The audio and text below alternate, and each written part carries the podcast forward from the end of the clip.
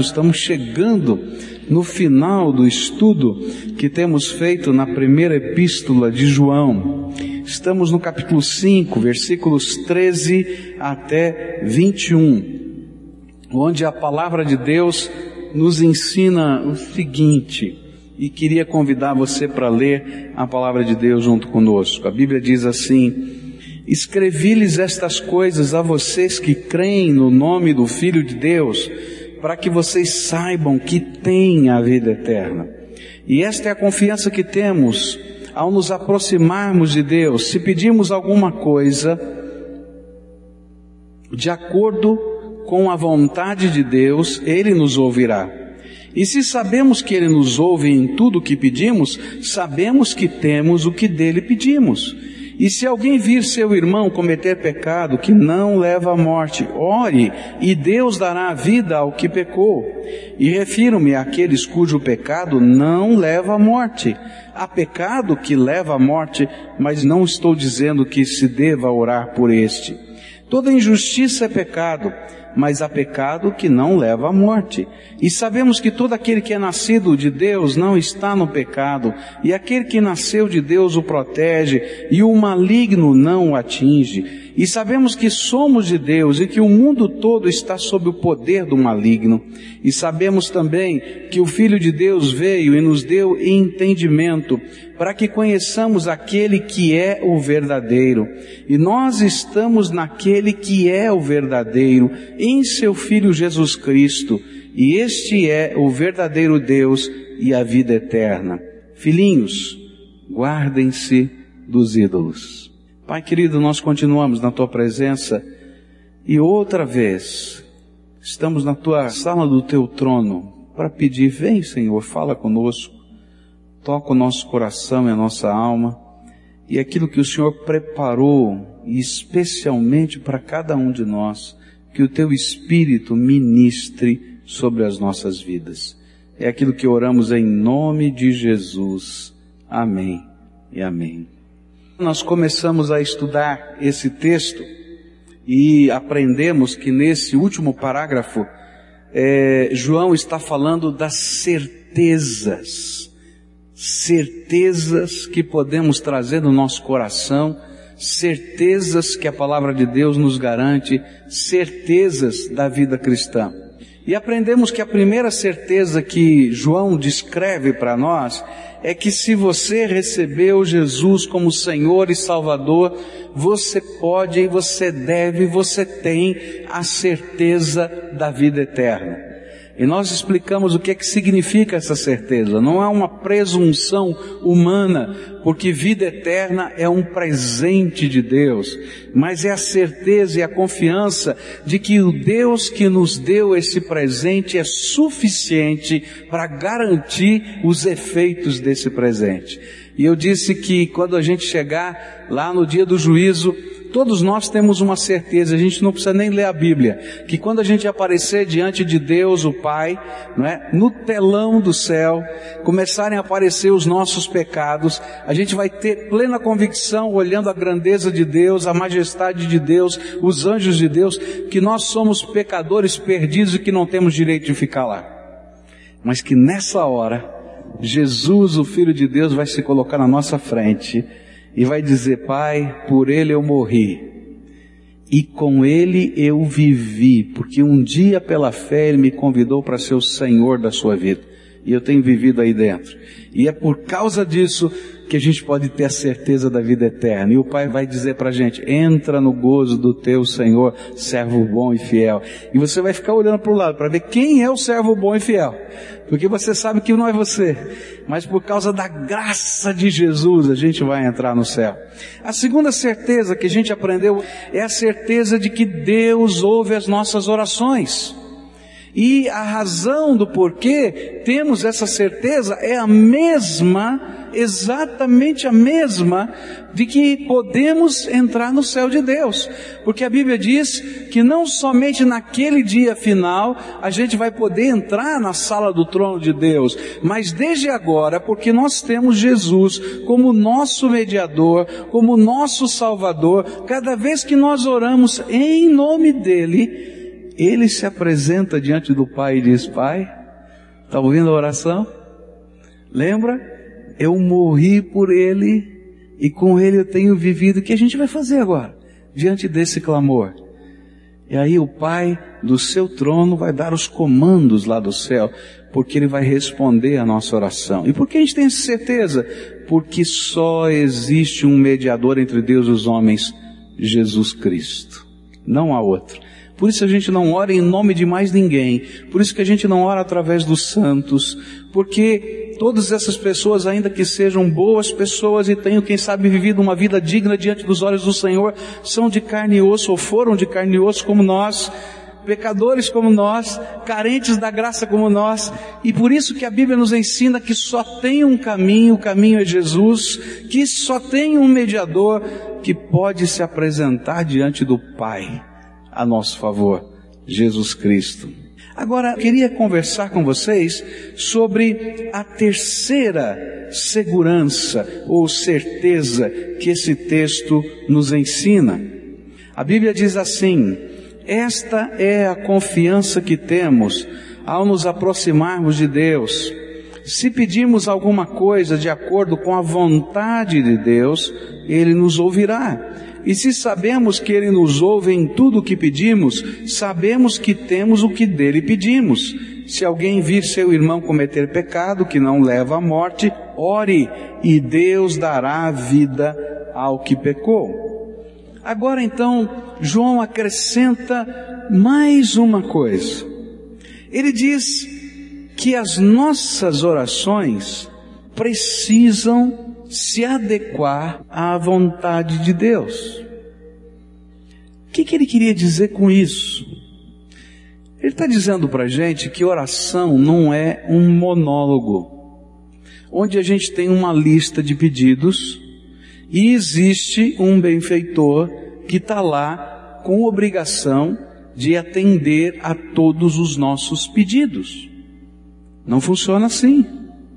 Essa é a lenda ou a história de Aladim e a lâmpada mágica, não é assim? O que, que dizia aquela história? Se você esfregar a lâmpada direitinho, vai surgir um gênio dessa lâmpada, e esse gênio é um escravo da lâmpada, e como você esfregou a lâmpada, ele é obrigado a atender todos os teus desejos, até o número de três. Mas a Bíblia não diz isso. E diz que há um soberano Deus, Senhor de todas as coisas, que nos ama e que fala conosco e ouve o nosso clamor. E quando nós oramos, nós vamos descobrir uma coisa tremenda. Oração não é monólogo.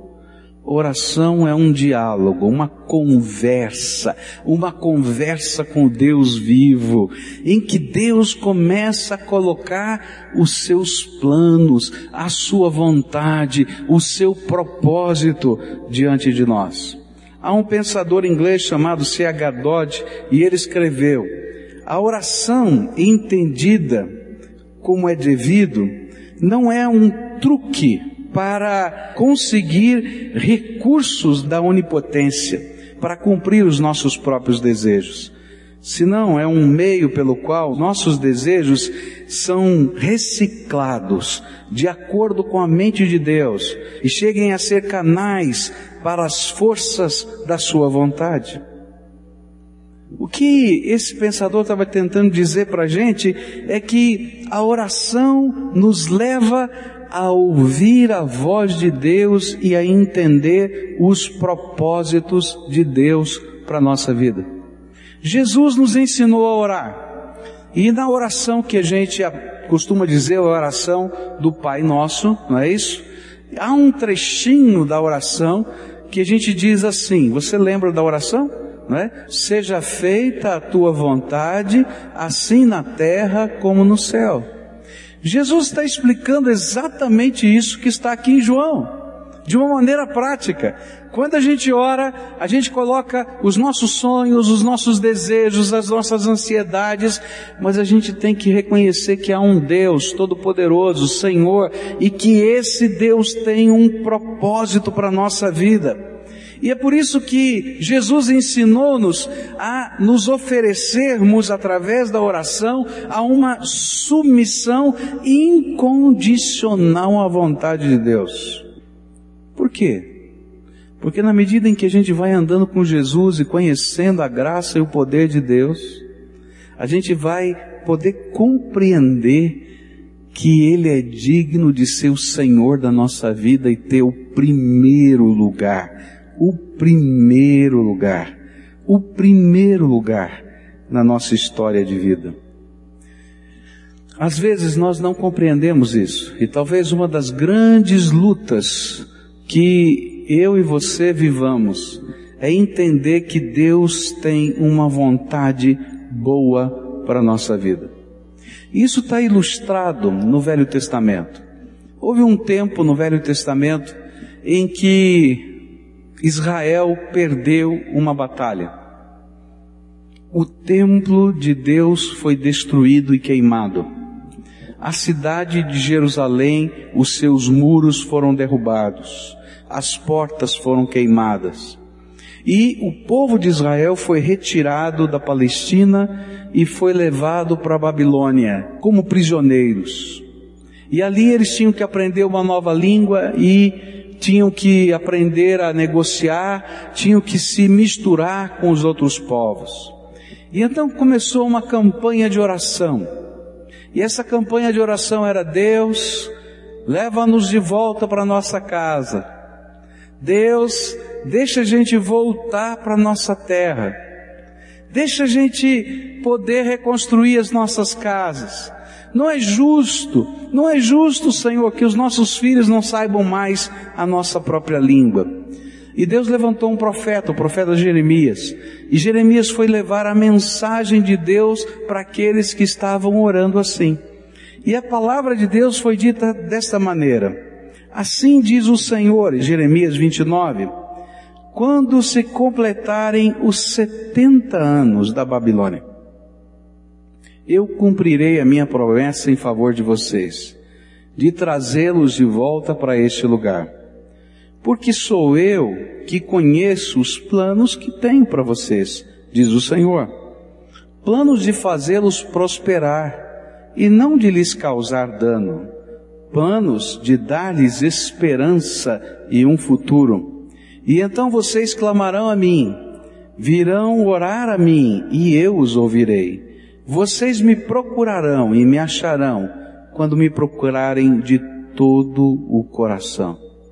Agora eu queria que você imaginasse como é que essa mensagem foi recebida por aquele povo. Fazia quatro anos que o povo estava na Babilônia. E eles estavam pedindo, Deus, deixa a gente voltar. Está na hora, já passaram quatro anos.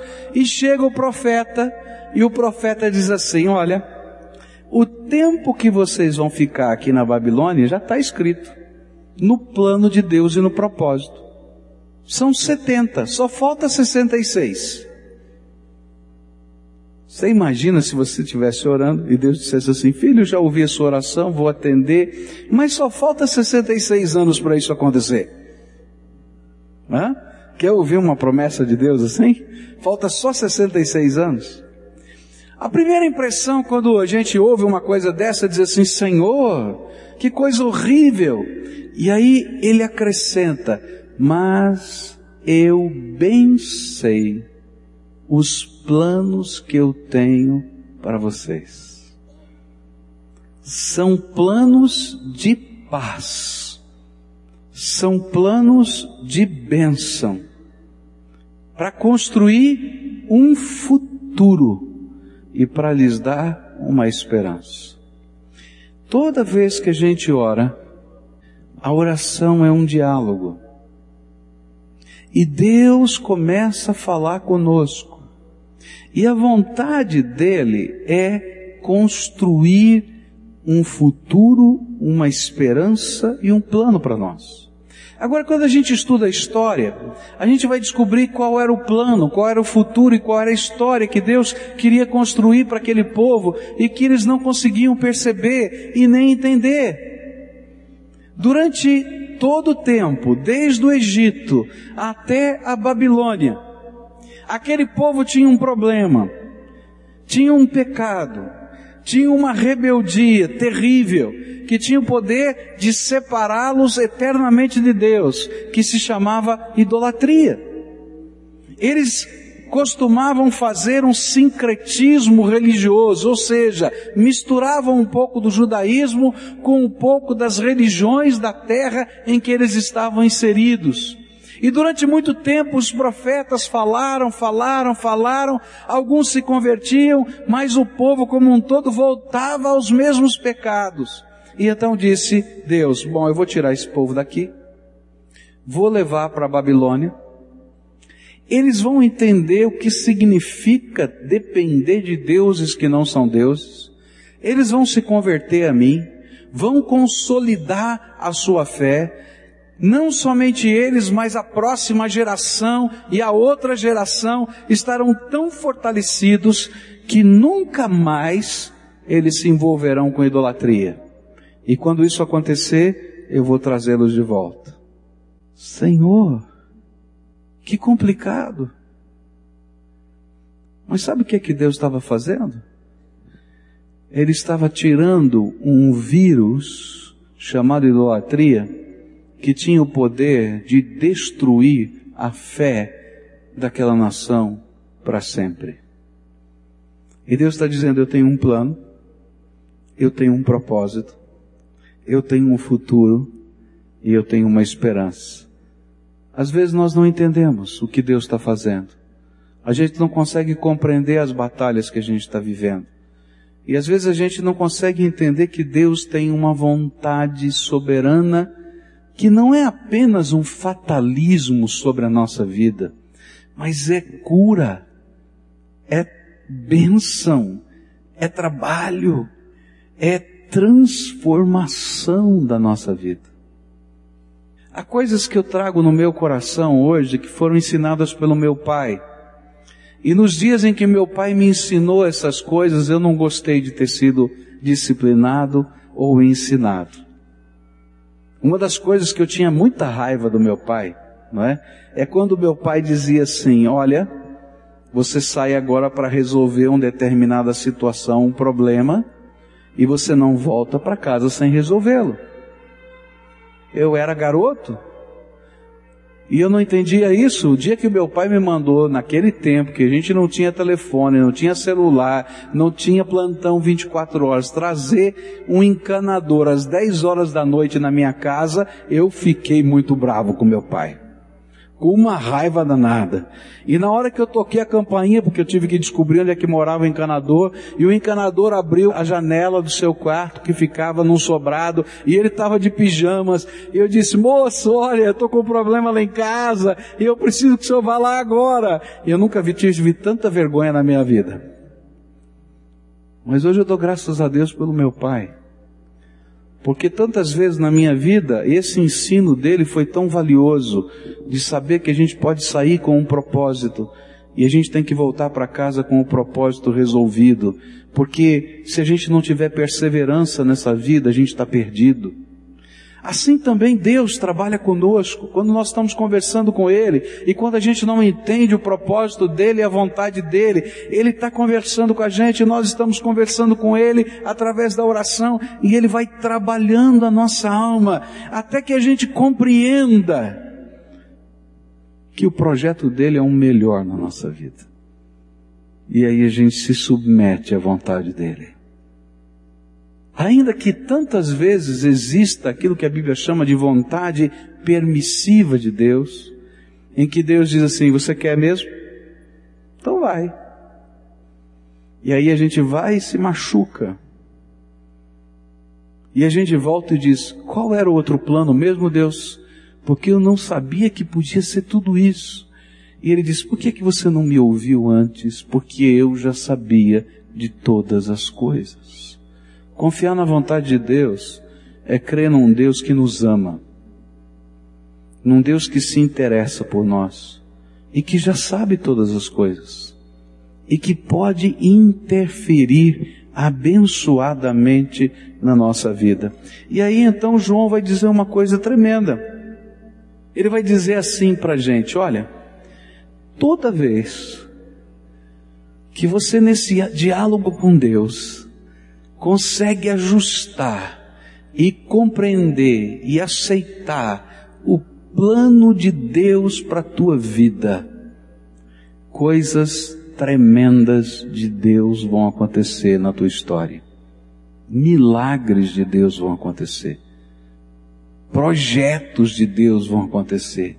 Graça de Deus vai acontecer. Vitória de Deus vai acontecer. Libertação de Deus vai acontecer. Por quê? Porque aquele que está sentado no trono é o Todo-Poderoso Deus. O que João está dizendo é para a gente é, você pode ter uma certeza, pode ter uma certeza, que quando você ora, Deus escuta a sua oração. Mas você pode ter ainda uma outra certeza, que quando você ora, Deus fala com você, e Ele revela a sua vontade, e durante esse tempo de oração, o teu coração está sendo trabalhado e amoldado pela graça do Todo-Poderoso. Você quer saber qual é a vontade de Deus para a tua vida? Começa a conversar com Ele. Você está vivendo uma batalha grande, difícil demais, complicada demais. E às vezes a gente chega para Deus com todas as soluções prontas, não é verdade? Ah, Senhor, isso aqui vai ser resolvido se o Senhor fizer isso, isso, isso, isso, isso, isso, isso. E a gente toma o lugar de Deus. Porque tantas vezes eu não tenho a resposta, nem a solução, nem os caminhos. A Bíblia diz que eu tenho que chegar a Ele levando toda a minha ansiedade, porque Ele cuida de nós. E devo buscar dele uma resposta e uma ação que seja coerente com o melhor propósito que haja na face da terra. Eu não devo chegar na presença de Deus para manipulá-lo. Eu devo chegar na presença de Deus para deixá-lo conduzir a minha história. E quando fazemos isso, ainda que pareça loucura, difícil demais, a vitória vem. Eu fico imaginando como Jesus se sentiu quando ele teve que colocar em prática esse ensino que ele havia dividido com seus discípulos. Seja feita a tua vontade, assim na terra como no céu. Mas houve uma noite em que Jesus sentiu o mesmo conflito que eu e você. Na noite em que ele seria preso. A Bíblia diz que ele vai a um jardim, no jardim do Getsemane. E ele começa a orar.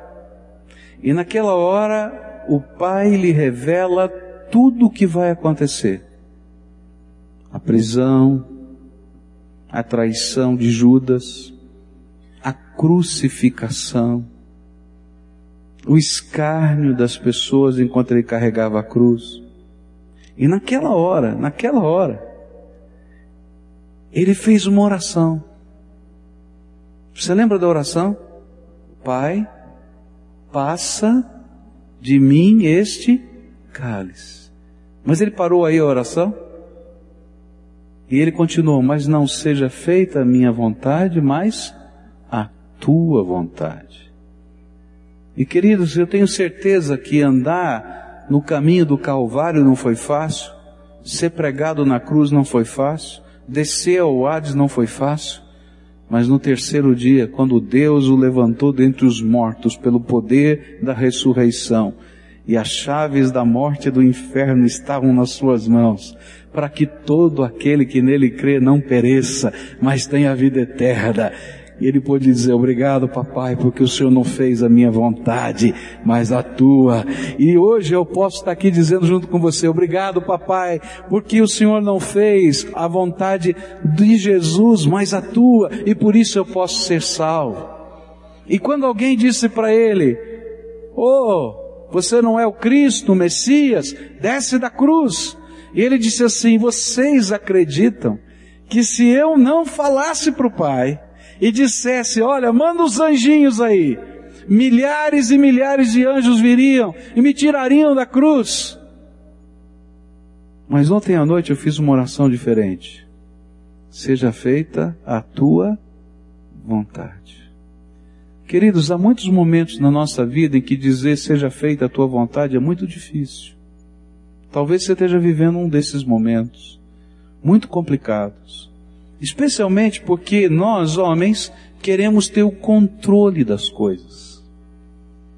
A gente quer saber como, quando, de que jeito. A gente quer ter as chaves. A gente quer ter o poder de decidir.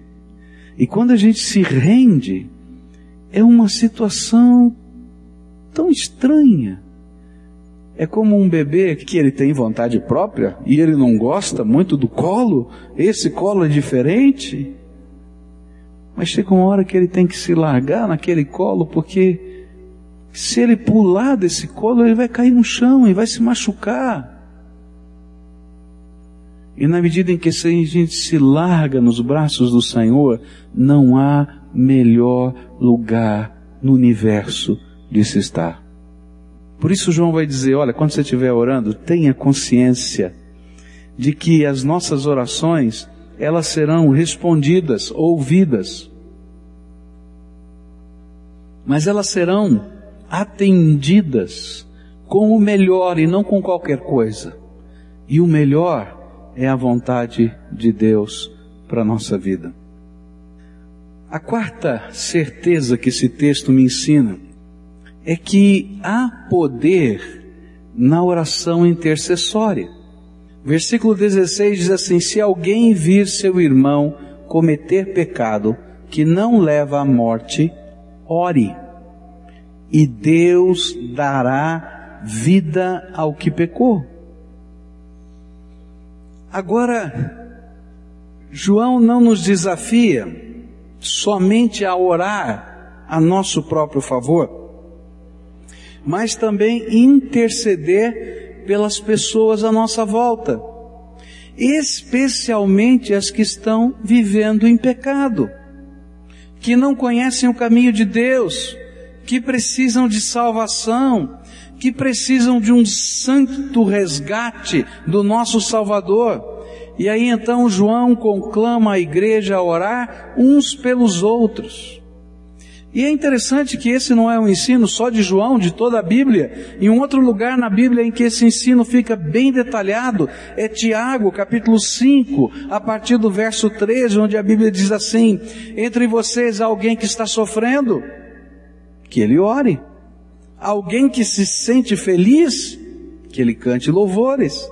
Entre vocês alguém que está doente, que ele mande chamar os presbíteros da igreja para que estes orem sobre ele e o unjam com óleo em nome do Senhor. E a oração feita com fé curará o doente e o Senhor o levantará. E se houver cometido pecados, ele será perdoado. Portanto, confessem os seus pecados uns aos outros e orem uns pelos outros para serem curados. A oração de um justo é poderosa e eficaz. Elias era humano como nós. Ele orou fervorosamente para que não chovesse, e não choveu sobre a terra durante três anos e meio. Orou outra vez, e os céus enviaram chuva, e a terra produziu seus frutos. Meus irmãos, se algum de vocês se desviar da verdade e alguém o trouxer de volta, lembre-se disso. Quem converte um pecador do erro do seu caminho, salvará a vida dessa pessoa e fará que muitíssimos pecados sejam perdoados. Que João está dizendo para a gente é que Jesus Cristo, o nosso intercessor, está presente e está vivo no meio do seu corpo. E essa é uma das coisas mais tremendas da palavra de Deus. Nós tantas vezes imaginamos que a oração intercessória depende de quem ora. Ah, se a pessoa ungida é poderosa, não é? Mas a coisa mais tremenda na Bíblia é que a oração intercessória depende de quem ouve. E quem é que está ouvindo? Jesus, Deus. Eles estão ouvindo. E sabe, a Bíblia está dizendo para a gente que Jesus está presente aqui nesse lugar. Ele está vivo, ele está ressurreto.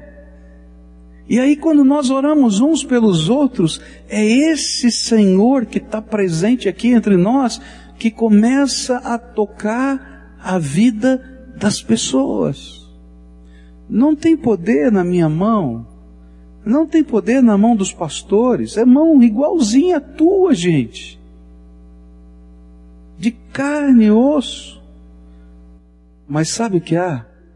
Nesse clima de fé, e nessa unidade do povo de Deus, o Senhor Jesus passeia no meio do seu povo. E sabe qual é a mão que toca a gente? A mão de Jesus. Mas a oração foi feita por um homem. Hoje você está recebendo oração, amanhã você está orando por alguém, e você vai sentir confiança de orar, sabe por quê? porque você entendeu a maior de todas as lições. Não são homens nem mulheres especiais que têm poder para orar. Quem tem poder é aquele que ouve a oração. E aí você tem confiança e começa a orar. Porque se quem tem poder é quem ouve, então eu posso orar. E você pode orar. E João está dizendo: olha, orem. E Tiago está dizendo: orem uns pelos outros. Se tiver alguém doente, ora. Se tiver alguém em pecado, ora. Por quê? Porque há poder de Deus quando o povo de Deus está falando com Ele. E João vai dizer, de uma maneira especial, se tiver alguém em pecado, se tiver alguém afastado do caminho de Deus, se tiver alguém necessitado da graça, ore. Ore. Porque a bênção de Deus pode chegar àquela vida, não porque você é poderoso, mas porque Jesus é misericordioso. Agora, ele continua, e há uma coisa tremenda que está aqui nesse contexto, tanto de Tiago quanto de João. Nós devemos orar uns pelos outros. A Bíblia diz isso mas nós devemos compartilhar a nossa vida uns com os outros. O que, que eu quero dizer com isso? Há muita gente que está vivendo uma luta muito grande, uma batalha intensa. E sabe o que acontece quando a gente está muito tempo vivendo uma batalha intensa? A nossa fé oscila. Tem dia que você levanta de manhã cheio de fé, não é assim? Não sei se acontece com você, mas acontece comigo. Ah, tô aqui, Senhor, é hoje, hoje, é hoje. E de repente acontece uma coisa, outra, tal, e a nossa fé vacila.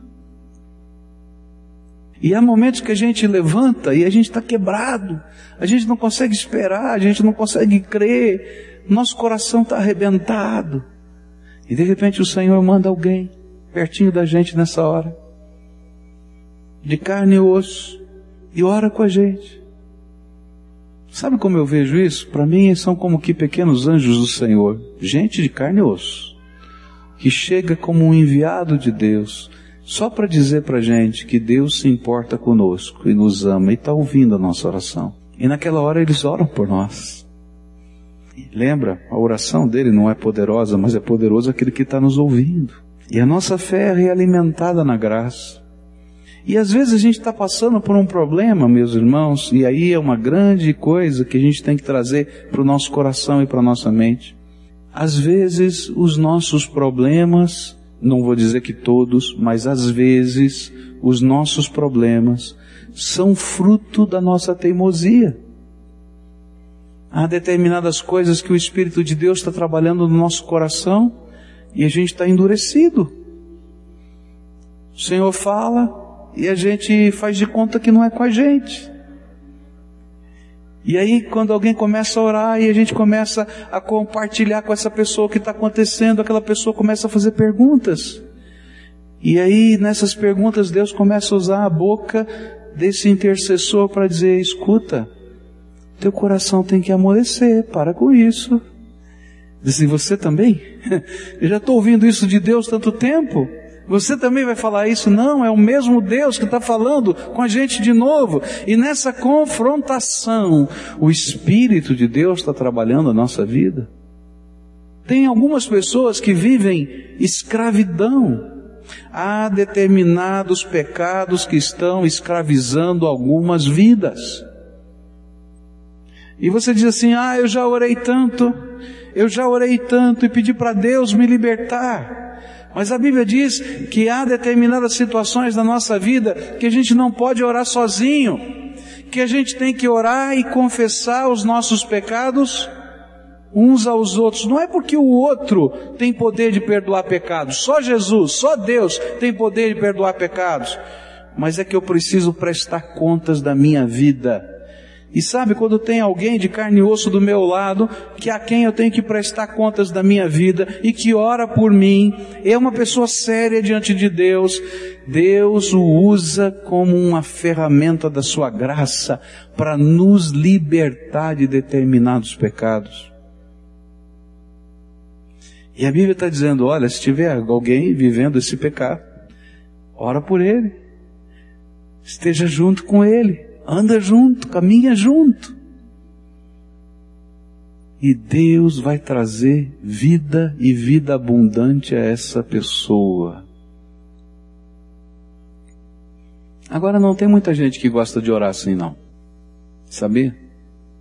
Porque orar desse jeito que eu estou falando é se comprometer com pessoas em nome de Jesus e acompanhá-las por causa do amor de Jesus.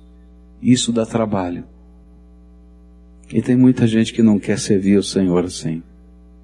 O que João está dizendo é tremendo. Deus está ouvindo a nossa oração. Você pode ter certeza da vida eterna. A vontade de Deus está sendo revelada para o seu povo.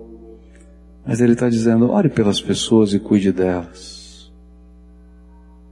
Quem você está cuidando, querido? Você vai dizer para Deus, você vai se ajoelhar, porque ser discipulador é isso, não é ensinar um, um texto da Bíblia. É dizer assim, Senhor, pode cobrar de mim, que fulano de tal é minha responsabilidade, eu vou cuidar dele, em nome do Senhor Jesus. E queridos, quando a gente começa a fazer isso, a gente vê milagres de Deus, transformação de Deus, poder de Deus. Você sabe o que ia acontecer em um ano se você fizesse isso? Em um ano, essa igreja teria batizado duas mil pessoas. Em dois anos, nós teríamos batizado quatro. E faz a conta. Por quê? Porque, queridos, o que as pessoas precisam entender é o poder de Jesus. E o poder de Jesus é comunicado por gente de carne e osso, que tem defeitos, que tem problema, que não sabe tudo, mas que diz: Nós vamos orar juntos. E eu vou acompanhar você nessa jornada. Eu vou ser seu irmão. Tem gente que não ora nem pelo marido, nem pela esposa, nem pelos filhos, não ora junto em casa, não ora nunca. Você quer ver milagre de Deus? Dobra o teu joelho e fala com Ele. Ele é o autor. Ele é o Senhor. Só Ele pode responder às nossas orações. Outra certeza que esse texto nos dá, e eu quero concluir com ela, tem agora um trechinho complicado nesse texto. Se alguém vir seu irmão cometer pecado que não leva à morte, ore, e Deus dará vida ao que pecou. Refiro-me àqueles cujo pecado não leva à morte. Há pecado que leva à morte. E não estou dizendo que se deva orar por este.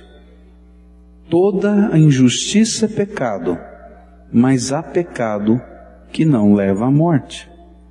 A quinta certeza que esse texto traz é de balançar o joelho da gente, de dar medo. João afirma que existem pecados que são para a morte ou seja, que conduz à perdição eterna. Fica claro nesse texto, e ele deixa bem claro, que todo pecado é injustiça e que todo pecado nos separa de Deus.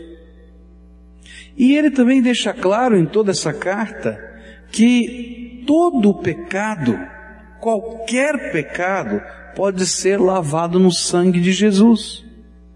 E então o que, que ele queria ensinar ao afirmar que existe pecado para a morte? Os comentaristas desse texto consideram esse um dos mais difíceis textos das Escrituras para se interpretar, porque João não explica muita coisa. Ele tem consciência de que a igreja dele sabia do que ele estava falando. E por isso existem várias opções de interpretação. Mas por uma questão didática e por uma questão de tempo, eu não vou apresentar todas as opções eu vou colocar para vocês aquilo que eu creio a respeito desse texto e que eu entendo ser coerente com toda a Bíblia. A Bíblia nos ensina no Velho Testamento, na Antiga Aliança, existiam dois tipos de pecado. Aquilo que é dito como pecado acidental e o pecado intencional. Aquele que era uma falha, uma queda, um deslize, e o outro que era um assintoso estado de rejeição a Deus e de ofensa a Deus. Isso aparece no livro de Levítico, no capítulo 4, onde a Bíblia diz assim, verso 2: Diga aos israelitas, quando alguém pecar sem intenção, fazendo o que é proibido em qualquer dos mandamentos do Senhor, assim se fará se for o sacerdote ungido que pecar, trazendo culpa sobre o povo, trará ao Senhor um novilho sem defeito como oferta pelo pecado que cometeu. A Bíblia diz que o salário do pecado é a morte. E então o que acontecia na velha aliança é que se alguém pecava nesse tipo de pecado, ele colocava a mão sobre esse animalzinho, na cabeça do animalzinho, e confessava o seu pecado a Deus, e dizia: Deus, eu pequei, sou culpado, me arrependo desse pecado. Não gostaria que ele tivesse existido na minha vida. E aí o sacerdote pegava uma faca e matava o animalzinho cuja mão estava aquele que estava confessando. E era uma maneira de Deus dizer: olha, todo pecado mata e agora esse animalzinho, simbolicamente, vai morrer por você. E eu vou perdoar o seu pecado, mas eu quero que você saiba que o pecado não é uma brincadeira, é seríssimo. E aí, Levítico vai colocando várias situações, vários animaizinhos e assim vai. E quando chega no Novo Testamento, a Bíblia diz que exatamente isso que acontece conosco. Quando nós confessamos os nossos pecados a Deus e quando nós nos arrependemos dos nossos pecados, o sangue de Jesus, o Filho do Deus vivo, nos purifica de todo pecado, significa que Ele foi o Cordeiro de Deus que morreu por nós na cruz. Como aquele animalzinho no Velho Testamento morria pelo penitente. Mas a Bíblia vai dizer para a gente também que existe um outro tipo de pecado. Aquilo que a gente chamou aqui, que foi o primeiro tipo, é aquele pecado que é um acidente na minha vida e eu me arrependo dele e eu busco graça de Deus. Mas existe um segundo tipo de pecado no Velho Testamento também, que é o pecado deliberado, intencional, assintoso. E ele aparece em Números capítulo 15, que diz assim: Mas todo aquele que pecar com atitude desafiadora, seja natural da terra, seja estrangeiro, residente, insulta o Senhor e será eliminado do meio do seu povo, por ter desprezado a palavra do Senhor e quebrado os seus mandamentos, terá que ser eliminado e a sua culpa estará sobre ele. O que Deus está dizendo é o seguinte: se tem alguém que assintosamente não quer ouvir a voz de Deus, se tem alguém que deliberadamente diz, eu rejeito, eu não quero, então não tem por que matar aquele animalzinho. Porque aquele animalzinho era um símbolo que mostrava para o penitente, para aquele que estava arrependido, de que o salário do pecado é a morte. E então a Bíblia diz assim: essa pessoa não adianta nenhum sacrifício, nenhuma liturgia, porque não funciona. O coração dele diz: não quero Deus. Entende? Aí quando chega na nova aliança, na nova aliança, o autor de Hebreus, no capítulo 10, ele vai explicar esse texto que nós lemos de Deuteronômio, de Levítico, etc. E diz assim em Hebreus 10, verso 26: Se continuarmos a pecar deliberadamente, depois que recebemos o conhecimento da verdade, já não resta sacrifício pelos pecados mas tão somente uma terrível expectativa de juízo e de fogo intenso que consumirá os inimigos de Deus. Quem rejeitava a lei de Moisés morria sem misericórdia pelo depoimento de duas ou três testemunhas. Quão mais severo castigo, julgam vocês, merece aquele que pisou aos pés o Filho de Deus profanou o sangue da aliança pelo qual ele foi santificado e insultou o Espírito da graça. Pois que conhecemos aquele que disse, a mim pertence a vingança, eu retribuirei. E outra vez, o Senhor julgará o seu povo. Terrível coisa é cair nas mãos de Deus. O que a Bíblia está nos ensinando é que o pecado que conduz à morte espiritual não é um determinado ato.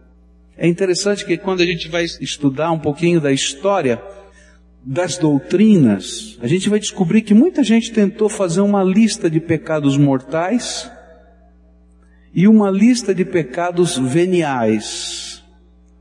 Dizendo, ah, esse pecado é para morte, esse é para vida, esse é para morte, esse é para vida, esse é para morte, esse é para vida e assim vai. Mas não é isso que a Bíblia está dizendo. Todo pecado pode ser um pecado para a vida se tiver arrependimento. Mas todo pecado é pecado para a morte se tiver dureza de coração. Se quando a palavra de Deus fala a nossa alma, e nós ouvimos a voz do Espírito falando e tocando o nosso coração, e o nosso coração é quebrantado, e a gente diz, Deus me perdoa, eu não quero viver assim tenha misericórdia de mim. E é uma coisa verdadeira.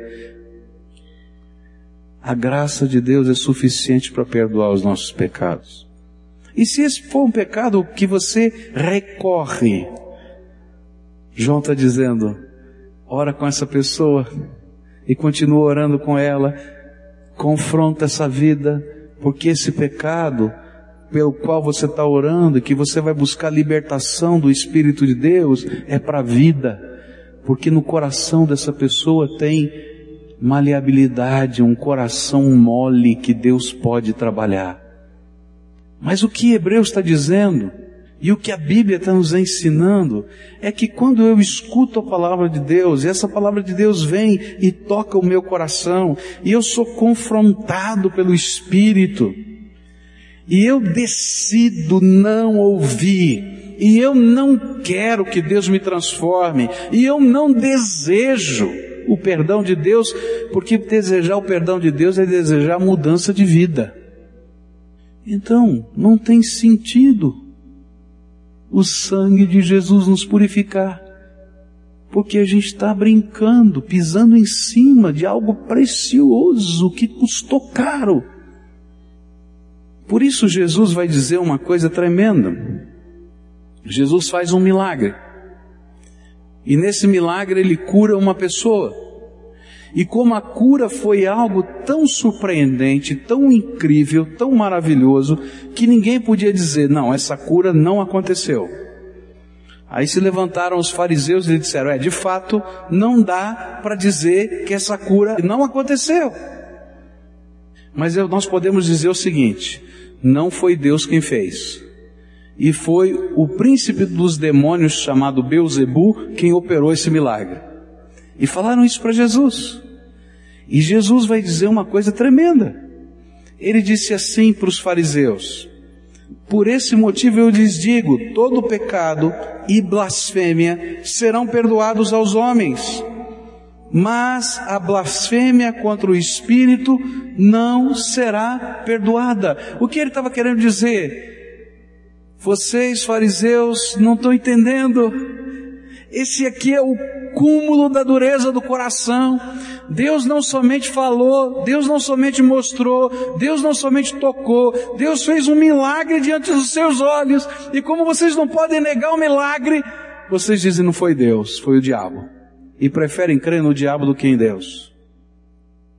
Então ele diz: olha, quando a gente ofende o Espírito de Deus, que é aquele que convence o homem do pecado, da justiça e do juízo, numa dureza de coração assintosa, não há salvação. Porque o sacrifício de Jesus não vale para você. Porque você não quer. Hebreus capítulo 6, versículo 4 diz assim: Ora, para aqueles que uma vez foram iluminados, provaram o dom celestial, tornaram-se participantes do Espírito Santo, experimentaram a bondade da palavra de Deus e os poderes da era que há de vir, e caíram, é impossível que sejam reconduzidos ao arrependimento, pois para si mesmos estão crucificando de novo o Filho de Deus, sujeitando-o à desonra pública. O que o autor de Hebreus está dizendo é o seguinte: olha, se você tem ouvido a palavra de Deus há tanto tempo, se você tem sido tocado pelo Espírito Santo de Deus, se tem gente orando por você, se você pode sentir a presença do Espírito, mas se você continua com o seu coração endurecido porque você não quer mudar, você não quer ser transformado, você não quer ser trabalhado pela graça, então, queridos, é impossível qualquer coisa, porque você não quer o Todo-Poderoso Deus. E sabe, o sangue de Jesus que nos perdoa de todo o pecado é algo valioso.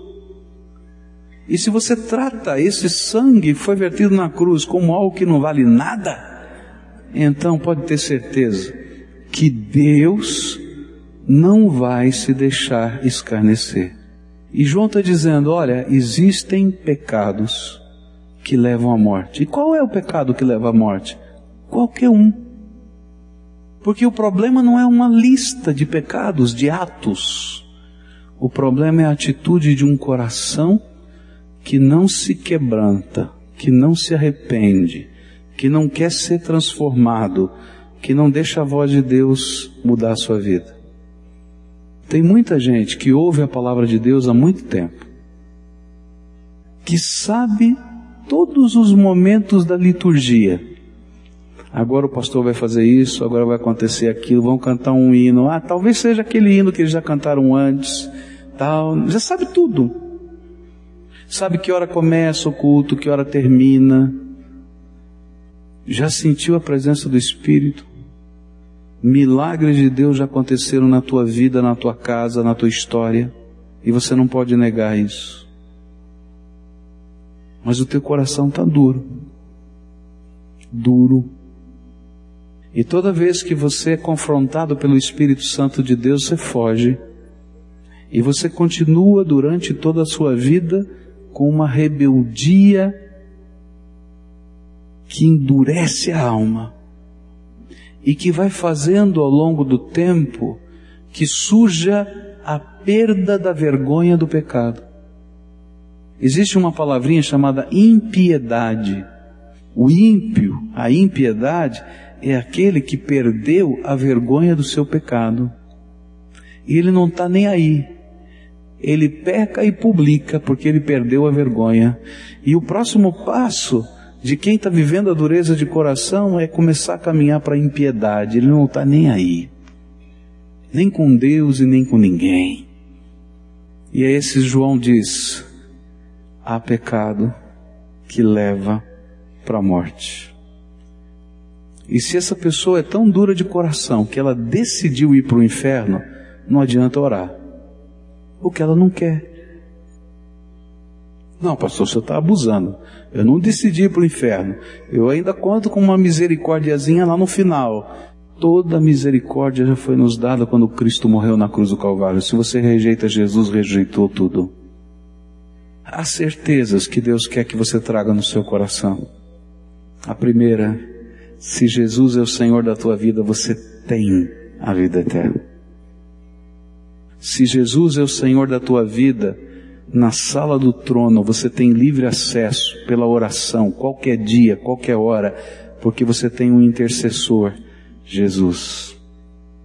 Se você teme ao Senhor assim, a sua oração não vai ser mais um monólogo, vai ser um diálogo, e Deus vai começar a revelar a sua vontade ao seu coração.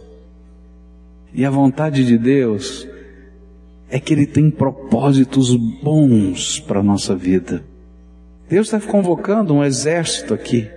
E está dizendo para cada um de nós, adote alguém, ore por alguém, discipule alguém, porque é uma certeza que Deus está nos dando, que quando a gente ora para pessoas que estão com o coração maleável, a gente vai ser agente de vida nessa terra. Mas Isaías vai dizer que Deus vai pedir contas do sangue daqueles que nós não cuidamos. Não que a gente vai para o inferno, mas ele vai dizer: Meu filho, lembra de Fulano? Coloquei na tua mão para você cuidar. Por que, que você não cuidou dele? Mas a coisa mais tremenda que a gente aprendeu nessa noite é que há pecado para a morte. E o pecado para a morte chama-se dureza de coração. Pecado para a morte quer dizer aquela pessoa cabeça dura que não quer se deixar transformar pelo amor de Jesus. quero fazer duas orações. Eu vou começar querendo orar com algumas pessoas a quem o Senhor Jesus está falando pela enésima vez. Eu não sei quantas vezes ele já falou com você. E você está lutando com Deus. Porque você não quer deixar o controle na mão de Deus porque você não quer dar o braço a torcer para Deus. Larga de ser orgulhoso, larga de ser orgulhosa, porque esse é o pecado que conduz à morte. É quando a dureza do nosso coração nos torna tão duros, tão duros, que mesmo diante dos milagres de Deus a gente não se arrepende. E um exemplo disso na Bíblia foi Faraó do Egito dez pragas, milagres absolutos de Deus.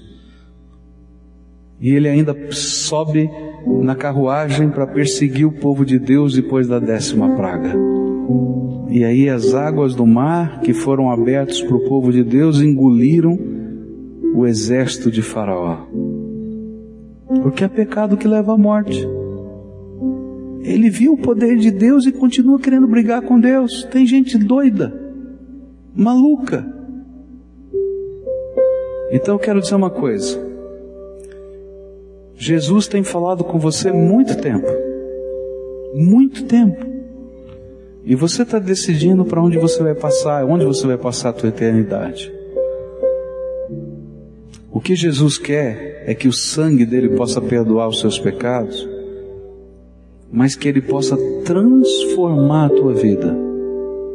E alguns dos pecados que você ama, Ele vai mexer, Ele vai tirar, Ele vai mudar, vai confrontar você.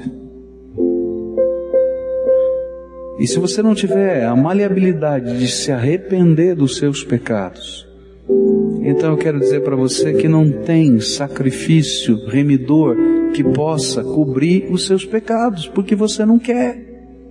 Isso é ensino de toda a Bíblia, do Velho e do Novo Testamento. Mas se hoje, pela graça de Deus, pelo poder de Jesus, você larga a mão de ser cabeça dura e disser: Jesus, tá bom, chega de fazer do meu jeito, eu quero fazer do teu jeito, quero colocar minha vida nas tuas mãos. E houver arrependimento para deixar Deus cuidar de você do jeito dele Então eu quero dizer para você que não há pecado, ato de pecado, que o sangue de Jesus não possa perdoar.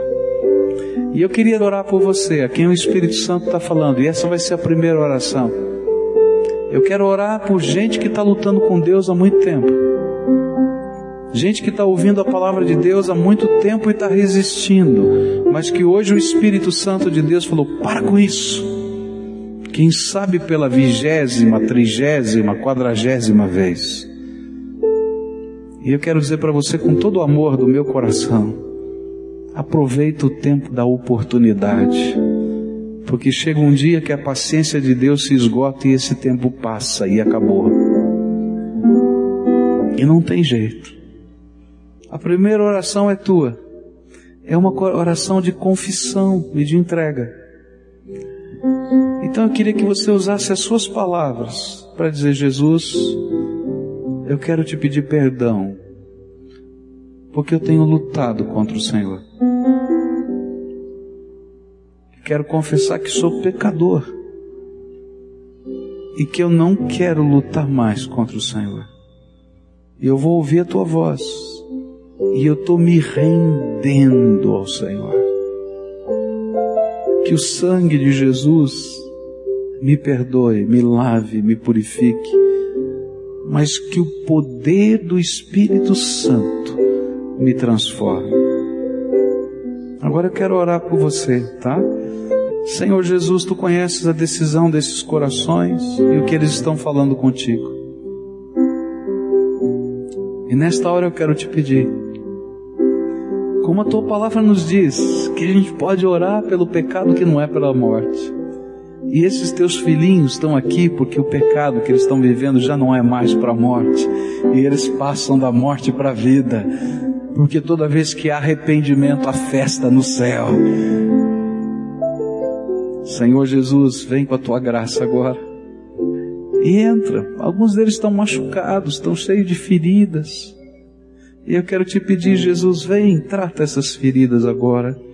Abraça, abraça esses teus filhos e ajuda-os a construir aquele jeito de viver que glorifica o teu nome. Senhor Jesus, abençoa com uma bênção toda especial, que não é um ato, não é uma coisa, é a pessoa do Senhor e do seu Espírito inundando e transbordando esses corações. Fica com eles, Senhor, que a graça, a paz, a misericórdia do Senhor estejam sobre eles agora. É aquilo que oramos em nome de Jesus. Amém e amém.